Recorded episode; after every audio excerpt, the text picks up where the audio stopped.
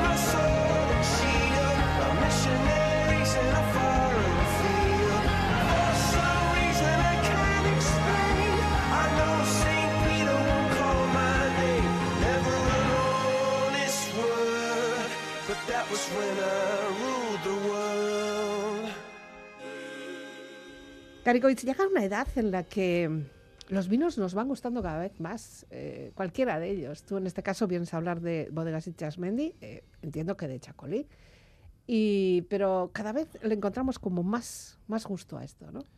Sí, además yo busco una similitud siempre con el vino y la música, ¿no? Que, que, parece que nos tiene que gustar un vino para todas las ocasiones y yo creo que lo bonito del vino es que hay un vino para cada ocasión que hay mucha diversidad, que tenemos que aprender a conocer qué son los gustos personales de cada persona, porque la mm. calidad es algo subjetivo vinculado a cada uno de nosotros y que lo importante es que busquemos aquello adecuado a, los momentos íntimos, ¿no? A los estamos con más gente, más, más en pareja, más en, con un amigo, mm. que hay muchos vinos, mucha diversidad y que aprender a conocer nuestros gustos y disfrutar del vino de, de la forma que disfrutamos pues, la música, me parece que sería un reto personal para cada persona. Siempre en compañía, también podemos hacerlo en solitario.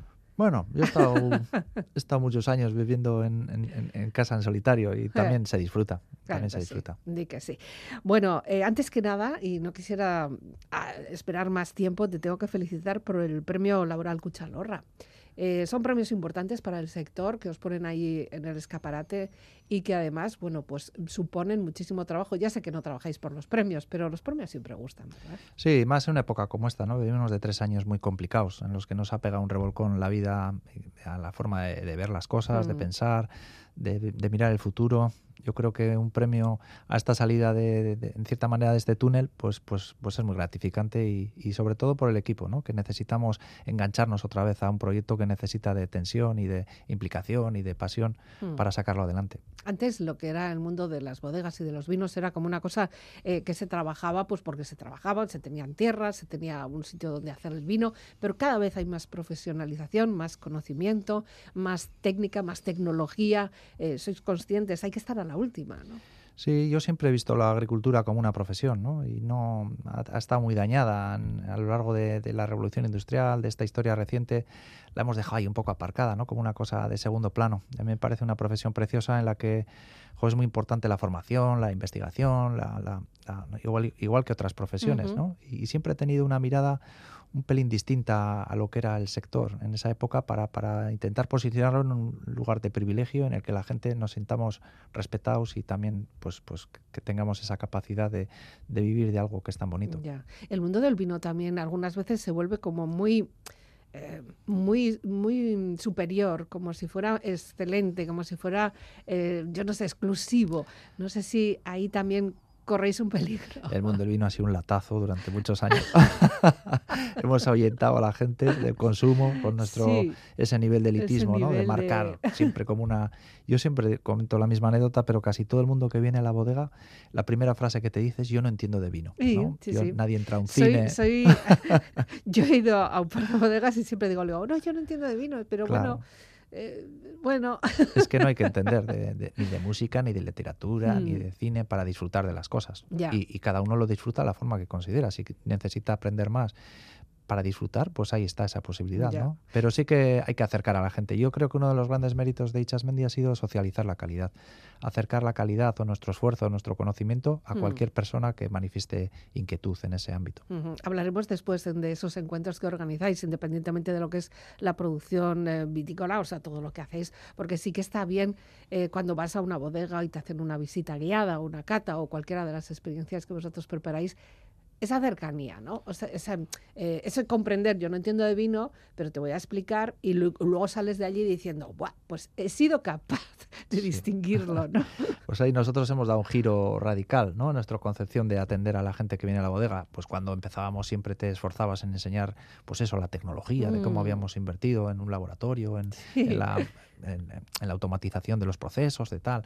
Ahora mismo lo que queremos es que la gente pues esté dos horas y media o tres con nosotros de una forma agradable, vincular distintos aspectos, la naturaleza, el paisaje, la mm. historia, la cultura, y que el vino ahí haga un poco de nexo de comunicación, pero sobre todo pasar dos, dos horas o dos horas y media agradables sin ese ese, barrera de, tener que estar agobiado ¿no? en, escuchar o te, parecer que quieres tienes que saber para disfrutar del vino, que no es así. Bueno, ¿y tú te veías así? ¿Tú, tú estabas ya encaminado, o sea, el joven Garcoitz Ríos sabía que iba a terminar así. Uf, qué va, qué va. ¿Cómo te ha llevado la vida, los caminos de la vida hasta aquí? Me asusto mucho, ¿no? Cuando miro para atrás, porque me, conozco como una persona joven que era muy tímida, extrovertida, que me costaba mucho eh, enlazar con la gente, ¿no? Y busqué Mm. ahí en la formación, en, en sentirme fuerte en, en algo que a mí me gustaba y, y podía transmitir, es donde busqué la fuerza de- y la capacidad de comunicarme con la gente y de participar, ¿no? Y- y jo, haber empezado desde cero un proyecto y tener ahora mismo pues una bodega en la que trabajan casi 25 personas, que, que es un proyecto reconocido y que, y que te expone mucho a- Mm. a- hacia afuera, ¿no? Y que y me sigue costando, me sigue costando esa parte. Pues bueno, no, no, no me lo hubiese esperado nunca, pero, pero, pero me siento orgulloso, te voy a decir la verdad. Ya, claro, ahí lo importante para llegar hasta ahí es o tener tierras o haber vivido en un caserío o tener una familia que, bueno, se haya dedicado a este negocio. Sí, pero no, ¿no? En ese aspecto. Sí, yo vengo del, del caserío, ¿no? Yo vivía en Bilbao por circunstancias de mi padre, que trabajaba en artes gráficas, estudié en, en Santuchu, en, en Churdínaga, pero todos los fines de semana y todas las vacaciones iba al caserío de mis tíos que tenían vacas y cuidaba la huerta ya con 14, 15 años. Siempre he tenido claro que, Mm. que mi vocación era la agricultura y que quería estudiarlo, pero no me visualizaba, ¿no? Cómo iba a, a- a trabajar. Ya. Pero sí que te formaste. O sea, sí que fue un camino que tú elegiste sabiendo además que era necesaria una formación. Sí, yo hice ingeniero técnico agrícola, que lo tenía claro desde que era muy jovencito, que Ujú. ahora siempre nos cuesta, ¿no? Parece a mi hija cuando hablo con ella para ver qué va a estudiar, ese, ese. Uy. ese, ese océano de la vida. Ahora tienes muchos más grados, Sí. también es verdad. ¿eh? Yo Para siempre más claro. difícil. Eh, Siempre tenía claro que iba a estudiar agricultura, lo que no sabía es que cómo iba a ir direccionando lo que era la formación, que me he ido formando pues luego en ámbitos como la enología, la comercialización, el marketing y en los últimos años en, en los recursos humanos o en las personas, que es algo de lo más bonito y lo más complejo que existe en las empresas. Esa especialización, de todas formas, una cosa es hacer pues, una ingeniería agrícola, pero luego ya ir descartando y quedarte con las vides. Eh, también eh, es otra elección que haces. Podrías haberte dedicado a hacer, no sé, frutales o huerta o no sé, o cerdos, está lo mismo, ¿no? Sí, es verdad.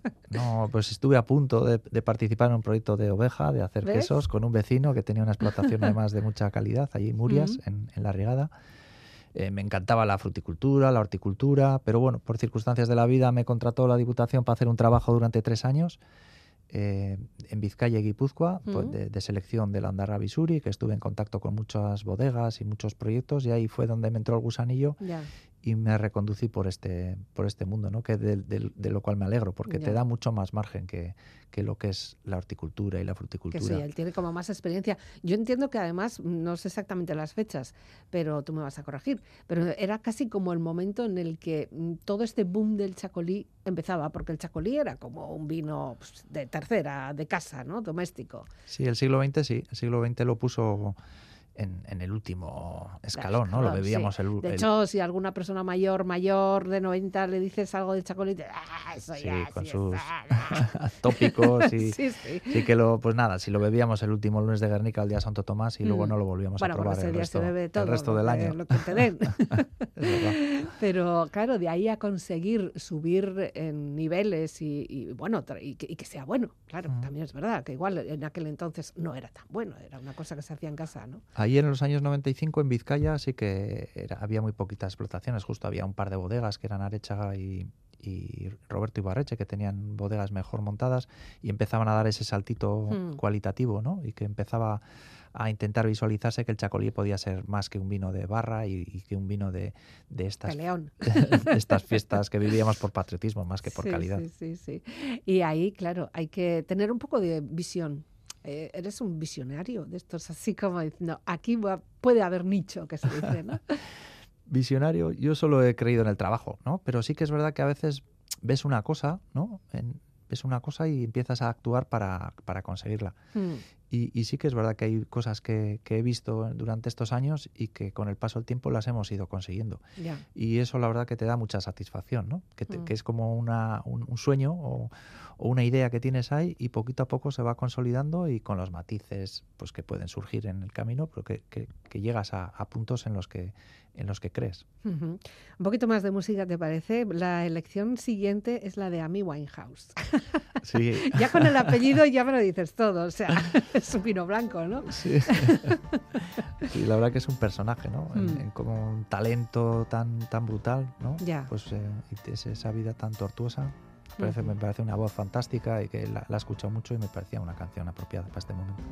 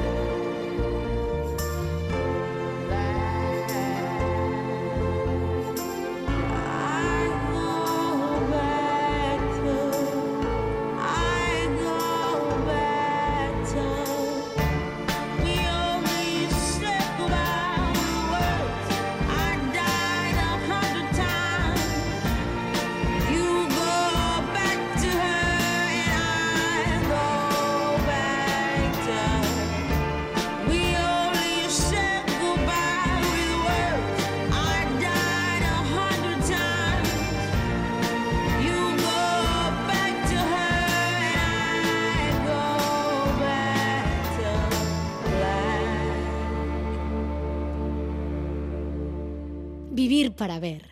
Con Elizabeth Legarda. Bueno, pues de aquellos inicios en el caserío de tus tíos, creo que era, ¿no? Era en Musquiz. Pero llega un momento en el que hay que dar un salto. Hay que buscar otros horizontes, ¿no? Y ahí está la búsqueda. Tú volviste ahí rastreador de, de tierras, mejores tierras, quizá más apropiadas para cultivos, qué tipo de vides. ¿Cómo fue la selección, la elección también?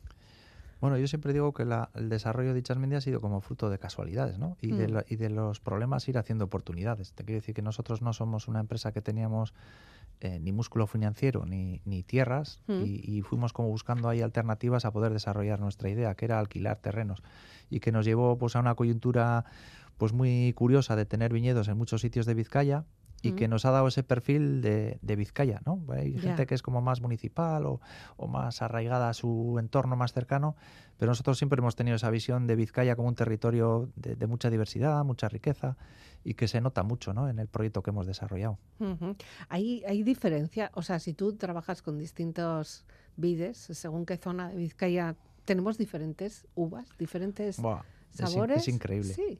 hay una diversidad microclimática. ¿Dónde, ¿Dónde, está, ¿Dónde tenéis vuestras...? nosotros tenemos en 12, 13 municipios distintos, ¿no? Pero mm. todo tenemos en Musquis, en Gorliz, en Lemoniz, en Munguía, en mm. Morga, en Guernica, en Mújica. Pero eso porque llegáis a acuerdo con, con, con los propietarios de los terrenos. nosotros montamos el viñedo, alquilamos el terreno a 25 o 50 años, lo que nos permita el, el dueño. Pero la explotación va por vuestra cuenta. Sí, la explotación es nuestra. Mm. Nosotros montamos el viñedo, lo desarrollamos, solo alquilamos el terreno, ¿no? Ah. Porque, porque, es verdad que el terreno hoy en día, pues antes había como más presión urbanística, industrial, que la gente estaba ahí como en esa mm. especulación, ¿no? De, construcción. Sí, de que la gente le harían un terreno urbanizable para tener un valor, pero ahora el que tiene un terreno agrícola, pues tiene un problema, porque, porque la actividad agrícola no está muy... Y hay que mantenerlo y hay que limpiarlo. Entonces, pues bueno, poco a poco fuimos consiguiendo terrenos en alquiler en muchas zonas de Vizcaya mm. y es lo que nos da la identidad, ¿no? Y entender Vizcaya desde esa concepción de diversidad, porque a mí cuando la gente suele decir, no, es que los vizcaínos y guipuzcoanos somos distintos y tal, yo suelo decir, ¿vizcaínos quién? El de Carranza, el de Galdames, el de Ondarroa, el de Marquina, el de Bilbao. El vecino, que también es diferente, ¿no? y a mí la diversidad me parece algo fantástico. Ya, pero vosotros luego eh, habéis trasladado también las bodegas porque el espacio que necesitabais para todo vuestro negocio cada vez es mayor, tiene más mayores necesidades. Sí, en aquella situación que íbamos creciendo, aunque nunca hemos sido una empresa con, con, un, con una concepto de crecer por crecer, ¿no? Aunque en todos los estudios te decían que los negocios tienen que crecer, tienen que crecer. Yo siempre me he encontrado más cómodo, quizá por mi formación, en, un proyecto más pequeñito, más controlado. Pero sí que hubo un momento que decimos trasladar las instalaciones porque Urdaibai, que es una reserva de la biosfera, pues daba cobertura pues un poco a nuestra filosofía, a nuestra forma de entender, ¿no? Hacer vino en una reserva natural era algo complementario y muy chulo. Nos encontramos con muchos problemas muchos burocráticos. Problemas, eso te iba a decir, que ahí hay que la normativa es súper súper zorrocha. O sea, es una cosa que hay que controlarla bien y así debe ser seguramente, porque si es una reserva, así tiene que ser. Fue duro, pero sí que es verdad que yo creo que hasta nos vino bien, ¿no? Porque si en aquel momento habríamos desarrollado el proyecto que hemos hecho ahora en este momento, mm. seguramente habríamos cometido muchos errores. El estar 17 años elaborando vino en un garaje, en un mm. polígono industrial, centrados en nuestra actividad, olvidando en otras cuestiones exteriores que a veces te hacen perder un poco mm, el, camino, pues, pues nos vino bien. Y, y, ahora con esta experiencia de 20 años, pues haber desarrollado ya un proyecto en el que las cosas las tenemos muy claras y ya sabíamos lo que queríamos. Ya. Ahí en esto de las bodegas también últimamente eh, las construcciones son importantes. Tenemos grandes arquitectos con grandes proyectos que nos han hecho, eh, bueno, pues grandes bodegas, ¿no? Hitos, o sea, se ven desde lejos. La vuestra está como muy integrado, ¿no? Está ahí como de, camuflaje, ¿no? Se, ve, pero no. Sí, para nosotros era básico, ¿no? El, tener un, edificio que, es, que fuera afín a nuestra filosofía. ¿no? Mm. Durante muchos años mucha gente nos decía que éramos un proyecto con mucho contenido y poco continente, ¿no? Y tampoco mm. podíamos revertir... ¿Pero qué es esto?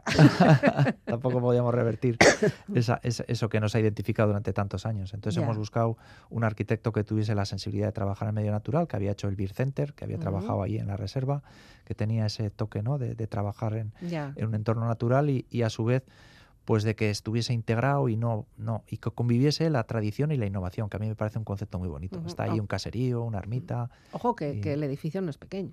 No, no, no es pequeño. y es un edificio que pretende estar vivo, que no, no, que vaya un poco interactuando con el clima, con la humedad, con el sol, con la decoloración y que se vaya integrando al, modo mm. de los árboles o, o, de las plantas, ¿no? que van cambiando de color en las estaciones y que se van ahí como formando a lo que son las condiciones de cada sitio. Pues pretendemos que el edificio sea lo mismo. Ya. si pasamos un poco a la parte de, contabilidad, ¿cuántos litros de chacolí podéis llegar a producir? Bueno, el chacolí es una de las denominaciones más pequeñitas a nivel estatal, ¿no? Y a veces mm. eh, un poco de volumen en el chacolí se interpreta como una bodega grande cuando en el mundo del vino somos todos muy pequeñitos. Yo tenemos una ventaja en el mundo del chacolí es que todas las bodegas hay poca diferencia de unos a otros, del más pequeño al más grande, la diferencia no es muy grande y podemos tener como inquietudes muy similares que nos ayuda pues a gestionar mejor la denominación, ¿no? Porque todos tenemos unas ideas bastante afines o bastante cercanas y eso es una es creo que es una oportunidad para que la denominación de origen sea algo potente en, el futuro. Mm, no sois contrarios, o sea, no estáis ahí uno con otro a, la Oh, gresca. eso no. sería una mirada... No. no. Yo qué sé, tantas películas y series que nos han vendido de, de envidias y demás historias entre viticultores. Aquí o nos cuidamos todos o se va esto al garete. Mira, yo siempre he creído en la colaboración como forma de crecimiento porque si no, no nos habríamos desarrollado. Como te he dicho antes, no somos una empresa capitalista ni con músculo financiero y todo lo hemos hecho a través de colaboraciones. Mm. Entonces, si no tenemos la visión de que el Chacolí es una marca paraguas que nos da prestigio a todos los que estamos debajo de ella y que debemos dedicarle un poquito de espacio Mm. individual nuestro, un esfuerzo individual para, en pos de la marca colectiva, pues tendremos poco desarrollo. Yo creo que es fundamental el, el tener la convicción de que las marcas paraguas son necesarias y que como colectivo vamos a ser mucho más fuertes que individualmente. Ya. Aquí sí que es verdad que hay gustos, o sea, esto es como la tortilla con cebolla o sin cebolla, chacolí de Vizcaya o chacolí de Guipúzcoa, ¿no? Ahí también, no sé, no tenéis ahí piques. ¿no? Bueno, pero 450 hectáreas en Guipúzcoa, 425 en Vizcaya. Mm. Si no somos capaces desde la diversidad, como te he dicho antes, porque todos no interpretamos la forma de elaborar el vino de la misma manera, porque es, eso es enriquecedor y es bonito, porque la globalización es un problema para esta sociedad, bajo mi percepción, ¿no? Y cada uno tengamos una percepción de lo que ha sido, debe ser el chacolí, pero conjuntamente pues pongamos en valor el término, ¿no? Con la gastronomía, la cultura que tenemos, pues si nos sacrificásemos individualmente en, en potenciar el término, nos iría genial, ¿no? Con Ya. que hubiese un chacolí en todos los restaurantes a nivel mundial, pues Ya nos iría, no- nos iría bien. Oye, y ahora que dices, tanto, estamos hablando tanto de la palabra, esa TX o CH también, que durante un tiempo estuvisteis en todos los informativos, ¿cómo, ¿qué hacemos con esto? Bueno, era un tema que a nosotros no nos... mm, Históricamente el chacolí era una bebida que se elaboraba en una zona geográfica de distintas Mm. eh, provincias de España. Actualmente son las tres denominaciones en el País Vasco, pero que es verdad que hay gente que en su día elaboraba chacolí y que Mm. si... eh, aquí la cuestión es que todos trabajemos con las mismas cartas, ¿no? De que Ya. de que no se puede hacer chacolí sin una denominación de origen porque te permitiría traer uva de cualquier parte de España a unos precios ridículos y generar confusión. ¿no? Claro, Mientras y ahí ya darnos otro producto, ¿no? existan denominaciones y una regulación y todos juguemos con, con las mismas bazas, pues no, no existiría ningún problema. Ya. Eh, ¿Qué tipo de vides son? Ay, claro, es que los que no sabemos de vinos ni de, ni de esto, eh, existen diferentes uvas, ¿no? Entiendo. Eh, eh, ¿Es una mezcla de diferentes mm, frutos o cómo, cómo Sí, se hace? las uvas es una de las partes que regulan los consejos reguladores, las uvas que Mm. puedes utilizar y que tienen una importancia histórica, ¿no? De qué variedades ha habido, cómo se han introducido, Mm, cuáles se han adaptado mejor o han pasado por distintas épocas. sí.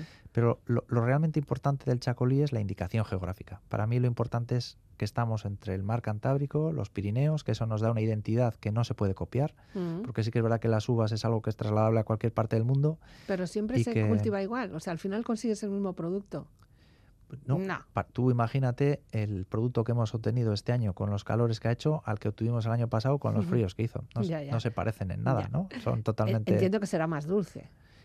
Eh, dulces que, hubiese o sea, es- azúcar, pero ah, bueno, eh, eh, mm. menos, menos acidez, menos ¿Ves acidez. cómo no sé? Sí, pero Ya, el ya. concepto a veces el, el más grado alcohólico y menos acidez se Mm. traduce como dulce, ¿no? Que, es, Ya. que es una realidad, de, pues, que puede ser el cambio climático. Quizás dentro de 20, 25, 50 años haya que cambiar las variedades. No, Ya. no lo sabemos. Bueno, Lo que tenemos que hacer es adaptarnos. eh, por el momento se adaptan bien. Sí. ¿No habéis tenido grandes problemas a la hora de, no sé, de perder cosechas o que haya habido algún problema así de, de algún año Estamos raro, en una zona muy dificultosa para cultivar la Ah, uva. sí, Tú ¿eh? piensas que aquí las primaveras son muy lluviosas, muy Mm. frías, que eso nos hace perder mucha producción y que el cambio climático probablemente no nos solucione esa, esa parte, Ya. ¿no? Porque dices, oye, mira, si nos da primaveras menos lluviosas y más cálidas, pues nos Ya. vendría hasta bien el cambio climático. Mm, El problema del cambio climático son eso, pues que no hace frío en invierno, que, que te vienen tormentas, que, que está habiendo ahí como un- una mezcla de cosas que, que no, que no son beneficiosas para nadie. Bueno, vamos haciéndoles frente poco a poco, día a día, y con más eh, canciones. Eh, Udazken Coloretan de Benito Lerchundia es un auténtico emblema, o sea, es que es casi un, himno. Carol, pero ahora me la pides con la Orquesta Sinfónica de Euskadi. Ah, ¿Vamos a su- subir de nivel o cómo ha sido esto? Sí, la verdad que a mí me gusta mucho la música clásica. Ita era director de Ochote, Mm, eh, daba clases de música a niños. Bueno, en casa siempre se ha, se ha escuchado Ujú. mucha música clásica. Y, el otoño, ¿no? Que es la época para mí más bonita de, de, las cuatro estaciones, esos cambios de colores, esas temperaturas. También está en Isla Recogida, entonces, ¿no? De la, uva. Bueno, en septiembre, octubre, ahí andamos, ¿no? Sí, es la época de que recoges todo el trabajo de todo el año, ¿no? Mm. La verdad que es un momento especial, el otoño para mí. Vamos a aprovechar además para felicitarle a Benito, que entiendo que nos está escuchando, porque hace poco ha sido su cumpleaños.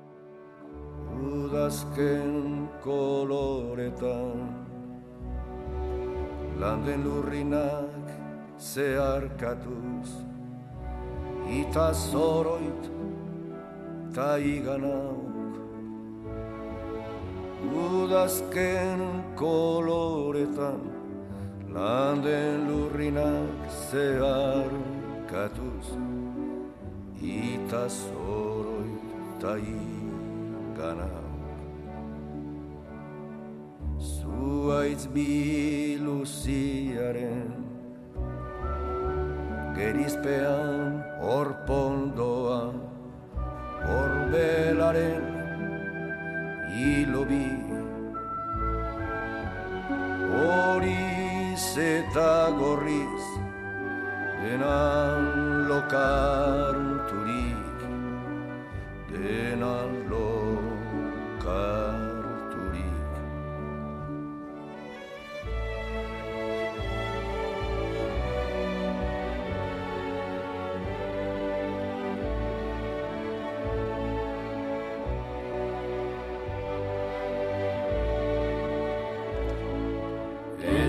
ostoa, xume bezain ere. Hain sola bere bihotzean, zuaiz guztiaren izkortasunez. Hain betean, non erortze honen duintasunak, irikantatzera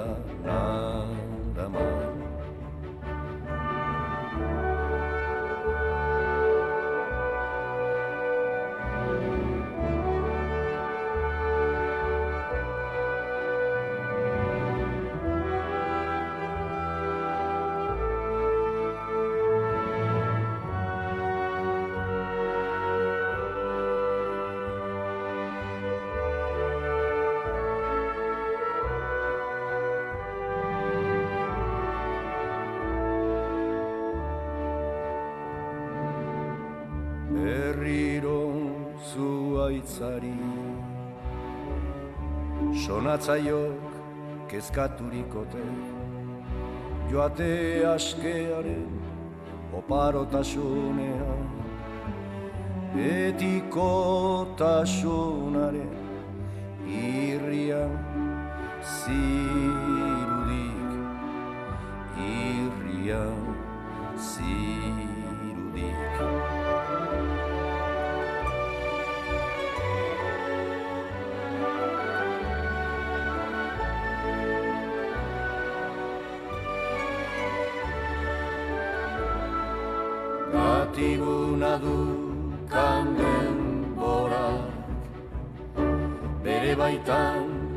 egositako ametsetaz isekaz bailegoan nere baitako ametsetaz isekaz bait legoan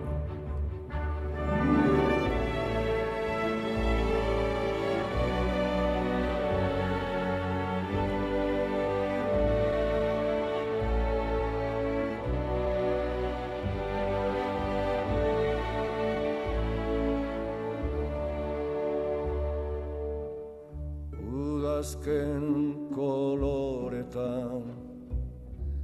Landen lurrinak zeharkatuz ita zoroit ta iganak.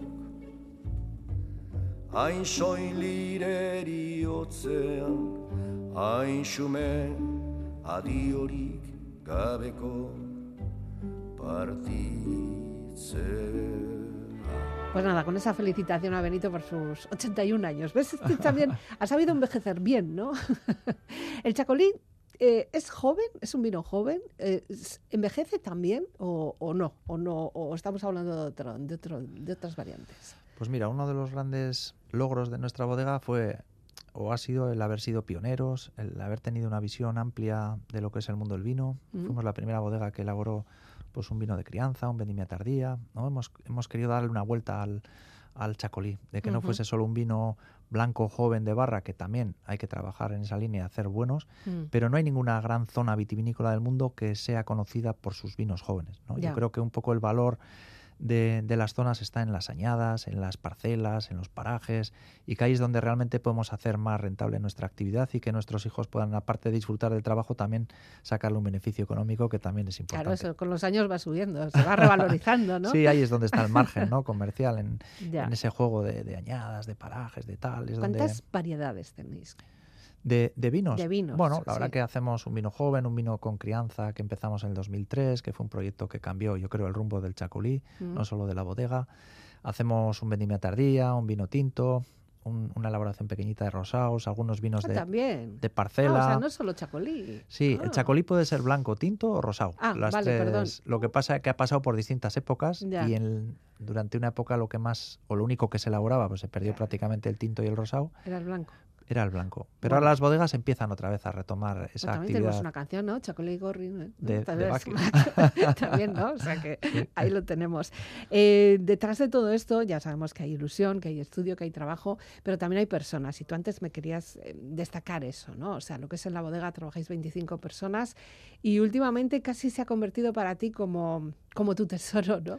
Hay que cuidar a las personas, ¿verdad? Sí, yo creo que en las empresas pequeñas la calidad es las personas, ¿no? Más Mm. que los sistemas de calidad. Yo creo que al final, si tú consigues gente tener implicada, formada, que, que trabajen con esa pasión, ¿no? Con el concepto transversal de innovación, de formación, Mm. y que es una cosa que se dice fácil, pero que no nos lo han enseñado ni en la escuela, ni en la universidad, y es complicado, ¿no? Porque todos reivindicamos lo mismo, pero no todos tenemos el mismo carácter ni servimos para los mismos modelos de organización. Nosotros sí que hemos hecho una apuesta por, por las personas, que es costoso, no te voy a decir que es una cosa sencilla, pero que es también grati- gratificante. Bueno, pero luego también eso da un valor. O sea, a la larga eh, habrá que cogerlo como si fuera una inversión, ¿no? Sí, mira, yo hubo una época que, ¿no? Cuando tú haces un, montas un negocio, siempre tienes esa cuestión de que tus hijos lo den continuidad. Mm, Y eso es mm. un, un putadón para los hijos, ¿no? Bueno, o Sí. no, O no, o pero no. bueno, que elijan, que elijan. Bien. Yo, pero depende de lo que vean también en casa, claro. bueno, yo he elegido el camino profesional que me ha gustado y he sido feliz trabajando en algo que me gusta porque estar 10 horas al día trabajando en algo que no te gusta es Uf, realmente una losa. ¿no? Y, y yo soy feliz trabajando en lo que me gusta y quiero que mi hija sea igual que yo, que elija aquello que le guste y que pueda disfrutar. Pero Ujú. también he- me he dado cuenta que todo el esfuerzo que he hecho durante estos años en, en construir una, una empresa, pues que perdure en el tiempo, ¿no? Y por Ya. eso he dedicado tiempo a lo que es el relevo de, de personas, ¿no? Que garanticen la continuidad del negocio, sean o no familiares, mm, sino que sean gente profesional y que disfrute del trabajo que están haciendo, que yo creo que lo hemos conseguido. ujú. Ahí dentro de la profesionalidad, eh, entiendo que, bueno, tú te formaste, pero tú también has sido formador. Ahí eso sí que te ha gustado también. No has tenido que ay, dejarlo un poquito aparcado, aunque de vez en cuando sé que te quitas la espina, ¿no? Sí, empecé, mis primeros trabajos fueron dando clases de jardinería en, en distintos municipios, en una escuela taller, en Bilbao, en Lejona, en Musquis. Mm. Y bueno, la verdad que es una cosa que me gusta. La- hoy en día mantengo ese, ¿no? ese gusanillo dando clases en la escuela de hostelería de, de Archanda en el curso de sumillería y, y varios cursos en distintas escuelas de hostelerías, en la universidad y en los cursos de cata de formación que hacemos también en la, en la empresa. Para mí la formación es algo básico en, el desarrollo cultural de cualquier sociedad. Y tú ves que las nuevas generaciones tienen curiosidad, que, que les gusta, que hay, hay muchos más jóvenes que se acercan a este mundillo que en un principio se pensaba que era como más elitista, como decíamos antes. Yo creo que eso hay que generarlo, ¿no? Mm. Y yo la experiencia que tengo es que a la gente joven, si le aportas algo que le resulta atractivo, pues les gusta, ¿no? Viene la parte de trabajo que a veces decimos, no, es que no hay relevo generacional en la agricultura. Claro, si les ofrecemos un trabajo que tiene poca rentabilidad económica y que tiene que trabajar 100 horas, pues, pues no, pero hay modelos en los que, joder, la gente, yo tengo mucha gente joven en la bodega Mm. y les veo que les gusta y que lo quieren desarrollar. Y en el mundo del vino es verdad que la gente joven no bebe vino porque nadie nacemos gustándonos en alcohol. Es una cosa que se desarrolla. Sí, sí, se desarrolla, el paladar se desarrolla también, pero yo creo que hay cada vez hay más jóvenes que venden vino y son capaces incluso de valorarlo, ¿no? Independientemente de la cultura de la cerveza, que últimamente también está subiendo muchísimo, ¿no? Pero hace falta eso, cultura, ¿no? Y Mm. cuando nosotros hacemos muchas cosas con gente joven que no pueden beber vino cuando son menores de edad, pero Sí. sí, que conozcan los procesos, que conozcan la naturaleza, que conozcan las uvas, que Mm. conozcan cómo se hace un vino. Y cuando hay conocimiento, pues seguro que el consumo cuando son adultos será más respetuoso y con más conciencia. Ya, y todas estas ofertas también que hacéis, eh, de, yo qué sé, de experiencias, de maridajes, de, de visitas y de, de tours, eso también, bueno, pues promociona un poco lo, lo que es la parte turística, sí, para los que vengan de fuera, pero los que venimos, los que estamos aquí también, puede ser un buen plan, atractivo, ¿no? Sí, en esta pandemia pues ha venido mucha gente local, ¿no? No se Mm, podía viajar y pues venían allí. La verdad que es una experiencia que la gente se sorprende porque muchas veces viajamos al extranjero o, o a otras zonas vitícolas a ver bodegas y no conocemos lo de casa. Y ha sido toda una sorpresa para la gente. Pues sí que en estos dos años le hemos dado una vuelta al tema de cómo recibir a la gente en nuestra casa y hemos creado una visita muy atractiva, pues eso, no, no enfocada solo al conocimiento del vino, sino a que relacione un poco aspectos que están relacionados, que es, la, es un poco la naturaleza, que estamos en Urdaibai con los pájaros, los árboles, Mm. el tema de la historia, de cómo había, había una tejera, había también una ermita en 1857, pues un, un bosque de árboles centenarios. Hay muchos aspectos de lo que la gente disfruta pues con una copita de vino. Desde Ah. luego que sí. Aquí ahora, bueno, pues el triunfo ha llegado, por lo menos el reconocimiento con el premio Lorra de la Caja Laboral. Pero claro, esto no se para. Eh, tú estás aquí conmigo, pero eh, yo entiendo que es difícil, o sea, vuestro trabajo os requiere todos los días. Siete horas, siete días, perdón, 24 horas. ¿no? Sí, mira, para mí mi mayor reto ahora es eh, volver a conectar eh, a la gente en la organización, que estos tres años han sido muy duros, no por la parte económica solo, ¿no? Mm. que hemos sufrido una situación bastante caótica de Sí. cierre de hostelería, un día era como humillante, ¿no? Un día Mm. cerraban, otro día abrían, Sí. otro día tenías y podías ir a vender. Por otro día no. decretazos, además, todo. Sí. ¿no? A ver quién la tenía más. Ha sido como en muy- este caso. No sé, una situación extrañísima. Y, y sí que es verdad que también yo creo que ha repercutido mucho en las organizaciones que las personas nos hemos alejado un poco, ¿no? O nos hemos centrado más en el yo, en, en- en nuestra relación con, con las familias, con nuestro entorno de gente mayor, y que necesitamos otra vez retomar el pulso al, al- al trabajo, al, al proyecto, Mm. a tener un poco pues ilusiones de, de futuro y que es el trabajo más cercano que nos queda ahora, ¿no? El, el enganchar otra vez a toda la gente y, y volver a, a impulsarnos. Porque yo siempre he sido de los que cuando viene un problema hay que solucionarlo. Claro. Pero en esta pandemia no podías hacer nada. No, Entonces, era ir, sido- ir en contra de la marea, ¿no? Ir, ir un poco en contra de las olas, ¿no? Ahora es esperar y, y sí que otra vez empezar a poner acciones concretas eh, en las que ya te sientes más seguro. ¿Tienes así algún proyecto entre manos que la estás cuidando como si fuera así tu, tu, no sé, tu joya de la corona? Mm, Bueno, la verdad que todavía no me cuesta levantarme por las mañanas para ir a Mm, trabajar. Y eso es el mejor síntoma, ¿no? De que cada vez que voy a trabajar lo hago con ilusión. Y, y sí que tengo muchos proyectos, pero siempre he sido una persona como muy activa, como muy... Y tengo varias cosas que quiero consolidar y, y veo todavía un futuro a medio plazo en el que jo, hay cantidad de cuestiones que podemos abordar y disfrutar y, y- y seguir dando valor a, a la agricultura. En todo esto también entiendo que eh, el promocionarse, el estar, el acudir a, no sé, a eventos, acudir a, a- a mercados, es, es- es necesario o, o- o nos quedamos en casa. Bueno, nosotros no, no hemos sido una bodega que haya ido, hemos contextualizado siempre la distribución de otra, de otra forma, ¿no? No Solemos ir a ferias, a ferias Mm, locales, sí, digo, sí. ¿eh? No, sí que a ver, puntualmente podemos ir a alguna feria a Madrid, a Barcelona o, o a Alemania, pero trabajamos durante la semana con una red de distribución propia profesional también Mm. Y sí nos gusta eso, ser críticos con los modelos eh, clásicos, ¿no? Y, y buscar siempre como alternativas o un poco la adaptación. Es que la evolución de la sociedad es brutal, ¿no? Y no nos podemos quedar la agricultura ahí como un elemento que se vincula solo a las ferias agrícolas de los fines de semana. Yo No, creo que no, hay muchos no. aspectos que hay que darle una vueltilla. Hombre, nos gustan, pero Sí. ahí detrás tenemos que saber que hay personas que han dedicado mucho tiempo. Y que a- tienen familia, Y que que tienen familia y que también les gusta eh, tomarse un vino sin necesidad de estar trabajando, ¿no? Simplemente por el placer de, de hacerlo. Eh, las ferias, lo que sí ocurre es que en las ferias siempre haber, suele haber como mucho intercambio. Eh, quizá entre iguales, ¿no? O sea, no es tan abierto, no es tan público, pero bueno, pues entre iguales para ver un poco qué, qué se cuece, qué, qué es lo que cada uno tiene con su, en su cabeza, ¿no? Sí, viajar, conocer gente, conocer Mm. otros proyectos, eso es lo que te abre la mirada. ¿no? Ya. Eh, y es fundamental. ¿Tú haces turismo enológico? ¿Vas de tapadillo por ahí? Sí, hombre, me, me gusta. eh, también me he dado cuenta que a veces aburres un poco a tus cercanos y que Ya. hay que ser comedido. Pero cada uno es como eso. ya. pero una de las cosas en las que soy como soy es porque he viajado mucho y eso me ha abierto mucho la mirada, ¿no? He estado en Alemania, en Francia, en Italia, en, en distintas zonas de España, en Mm. Priorato, en Galicia Ya. y hay que visitar y Es que conocer. qué zonas, ¿eh? Ya. Ay, amigo. Bueno, di que también por la parte de Estados Unidos, por la parte de California, también ahí tienes grandes, Sí, grandes bodegas, mira, ahí ¿no? todavía Ahí- no he estado. Pues me mira, gustaría habrá que visitar apuntarlo, ¿no? Oregón y la zona de California. Son dos zonas que tengo pendientes. Bueno, y luego toda la zona asiática que como, quizá no como productores, pero sí como, como clientes, eh, deben de ser, debe ser una barbaridad eso, ¿no? Pues yo salvo Japón. Asia es un- una zona a la que no...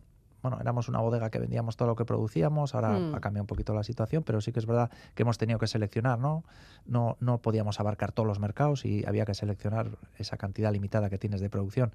Y Asia es un país que siempre me ha dado pereza, igual por el idioma, por la cultura tan distinta. Ahí Japón sí que es un país que me... Vamos, del que estoy enamorado, de su gastronomía, de su cultura. ¿no? Marida Eh, bien, maridaría bien. es genial, el chacolí para la comida japonesa es, vamos, Sí, junto al sake la mejor. bueno, eso ya de postre. Eso lo dejamos ya cuando ya caemos sin, con- sin conciencia.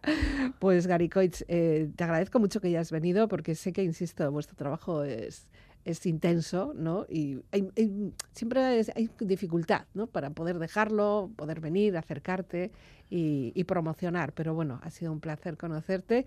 Y bueno, pues ahí estamos, trabajando, ¿no? No, no tenemos otra, otra historia. Volamos, volamos, no sé si, si puedes hasta Japón, pues hasta Japón. Y si no, pues yo qué sé, hasta donde puedas. Volar de macaco es la última propuesta que nos haces, musical. Eh, ¿Por qué? Sí, pues mira, hice un viaje precioso este verano con mi hija, Mm. a solas los dos, y fue una de las canciones que ella Ah, mira. me, me- me ¿No- puso a en menudo coche? en, el- en ¿Fuisteis el en coche. coche? Sí, Oh, sí, a mí me gusta viajar mucho en coche. Sí. Y la verdad que volar es algo bonito, ¿no? El, tener imaginación, el visualizar el futuro de una forma bonita y, Mm. ¿no? y los jóvenes es algo sobre los que hay que apostar y un hijo pues más todavía. Y la verdad que guardo un recuerdo precioso de este viaje y esta canción pues también me parece una forma bonita de, de- de De terminar la entrevista porque tenemos que Mm. tener la ilusión de volar. Desde luego que sí. Y lo bonito que es ir en coche y ver mm, vides, todas, todas en fila. ¿eh? Sí, ahí con la hija las tenía que mirar de reojo, ¿eh? porque si no... No, pero es que hace- hacen unas formas geométricas que es una maravilla. El ¿eh? paisaje de la viticultura es precioso, ¿no? El cambio de coloración en otoño, esos tonos rojizos, amarillentos, lo que son las formas geométricas que dices, ¿no? Sí, que sí, a mí muchas siempre me ha veces llamado la atención. Eso y los olivos. O sea, no sé por qué. en el Tour de Francia muchas veces las Oh, imágenes aéreas bueno. que se dan de las distintas zonas Ya. vitícolas de Francia es precioso. Ya, ya. Estamos nosotros colaborando en el diseño del paisaje en Vizcaya para que Bueno. también tenga su protagonismo. Bueno, cuando vengan, cuando van a arrancar por aquí, ¿no? El año que viene. El año que bueno, viene. este Sí, año. este año, este año está el Pues, tour. pues Ahí- nada, a ver si nos sacan unas estaremos. buenas imágenes de Itrasmendi y, y las vemos con ese helicóptero fantástico, además que llevan los del tour, que menuda realización de, de televisión que tienen. Bueno, ahí tú eres más especialista que yo. bueno, nosotros disfrutamos o bien del deporte o bien de lo que nos enseñan a través de esas imágenes. Garicoitz, Escarcasco. Gracias por la invitación. Gabón. Un placer. Gabón.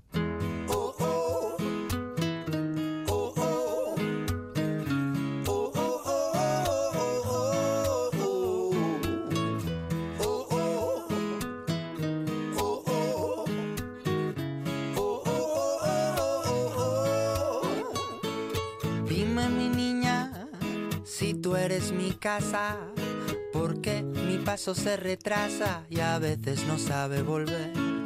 Dime mi niña, si tú eres mi espejo, porque a veces mi reflejo no se asoma, no se deja ver. Serán mis melodías que confirman mis heridas, será mi voz camina de puntillas. Será mi mirada secreta que seduce a tu dueño. Será tu historia y la mía que vuelan tras un mismo sueño. Volar, volar,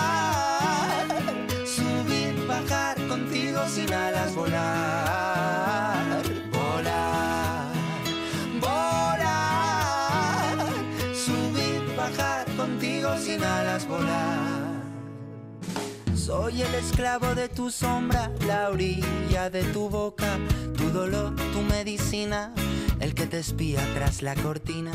Soy el riesgo de un trapecio, la penitencia y la fe. Una diana sin acierto, un laberinto sin pared. Te regalé la luna, me sumerjo en tu laguna, buscando la vacuna que me devuelva la fortuna de volar junto a ti. Volar, volar, subir, bajar contigo sin alas, volar.